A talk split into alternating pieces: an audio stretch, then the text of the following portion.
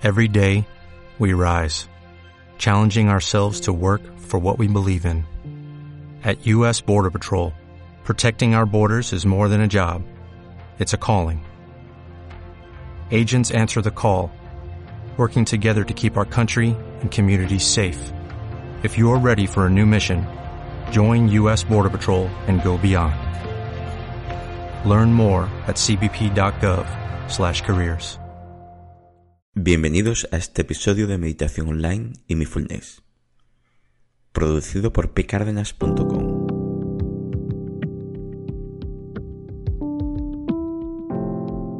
El Posca, donde hablaremos de técnicas, prácticas, noticias, dudas y todo lo relacionado con la atención consciente plena.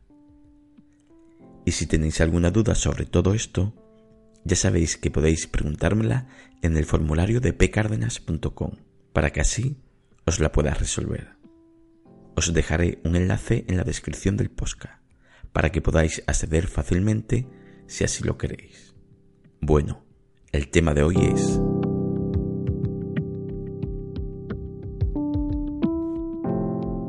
¿Qué es la atención consciente plena? Hoy explicaremos algo obvio, pero quizás quede recalcar cómo sería la práctica de la atención consciente plena en los sucesos que pasan día a día. Más adelante comentaremos algo también muy importante, y es cómo trabajar todo esto para potenciar y con ello conseguir mejorar en lo que quieras mejorar. Esto es matemático. Cuanto mayor atención consciente plena tengas en la acción que realizas, mejor se realizará. Con ello no queremos decir que ya con esto lo tienes todo para ser el mejor. Ni siquiera esa es la intención. Pero lo que sí harás es aumentar las probabilidades de éxito en lo que haces a nivel personal, emocional, laboral o otros ámbitos.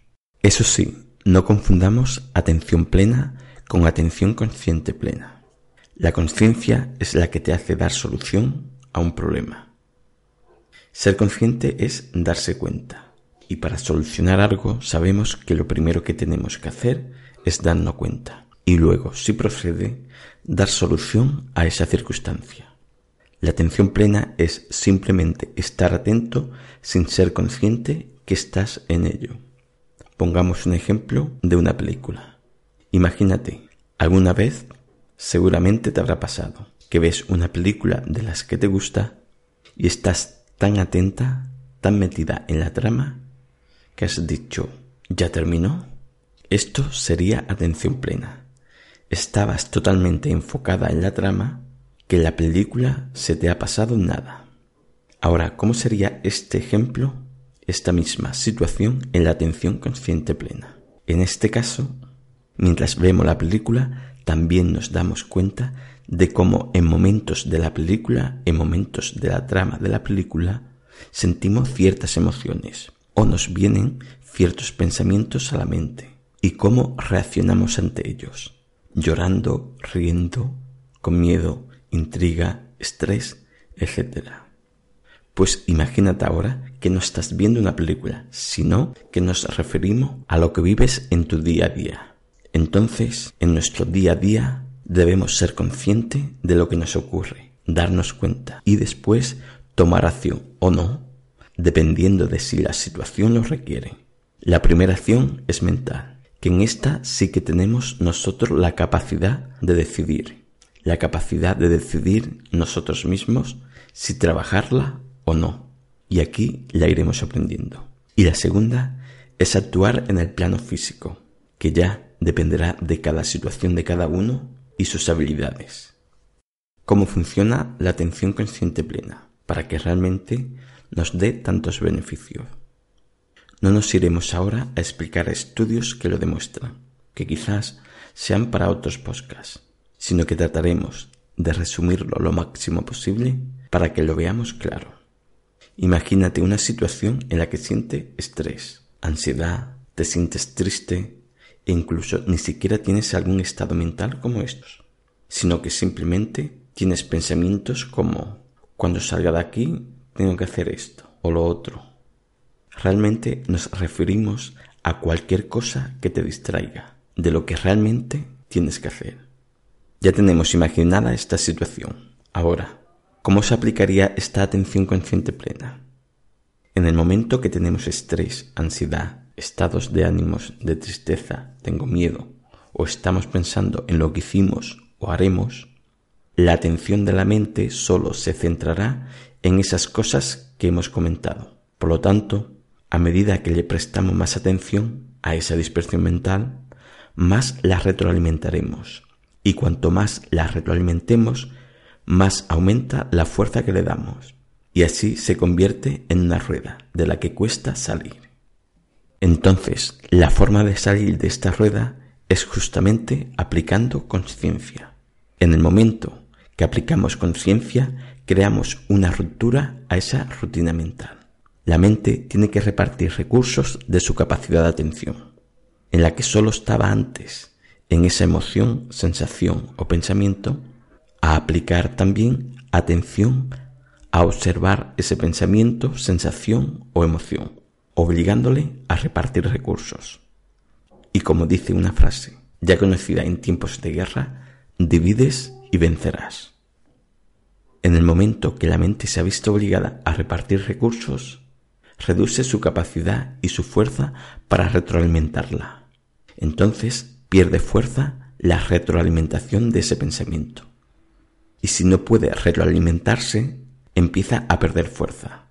Por lo cual, al perder esa fuerza para captar tu atención mental, pierde potencial para seguir llamándote la atención.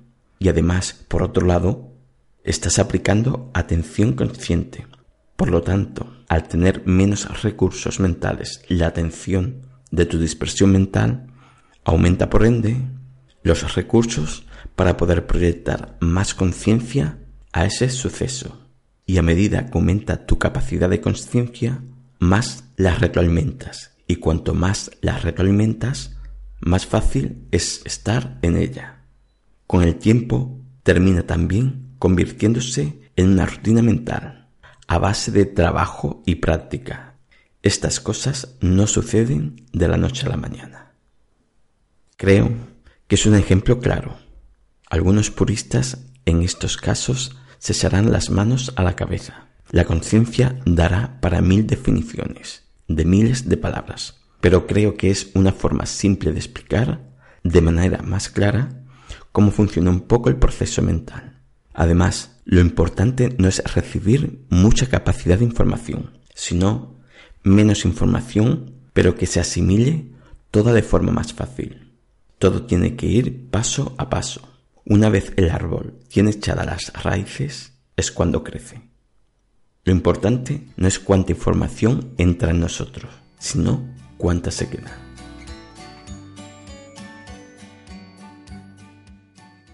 Os comento que si tenéis alguna duda o pregunta que queráis resolver, recordad que en pcardenas.com tenéis un formulario para ello. P como sigla y cárdenas.com. Bueno, tenéis un enlace en la descripción del programa, del posca para más facilidad. Espero que lo que he comentado os haya servido. Y si realmente es así, estaría muy agradecido que os suscribáis, lo compartáis en las redes sociales e incluso si lo valoráis con 5 estrellas en iTunes, será más fácil estar en los rankings de iTunes o vos con los me gustas. Y así ayudar a que lo encontréis más fácilmente y ayudar a otros a que lo puedan encontrar. Gracias por vuestro tiempo y hasta la próxima.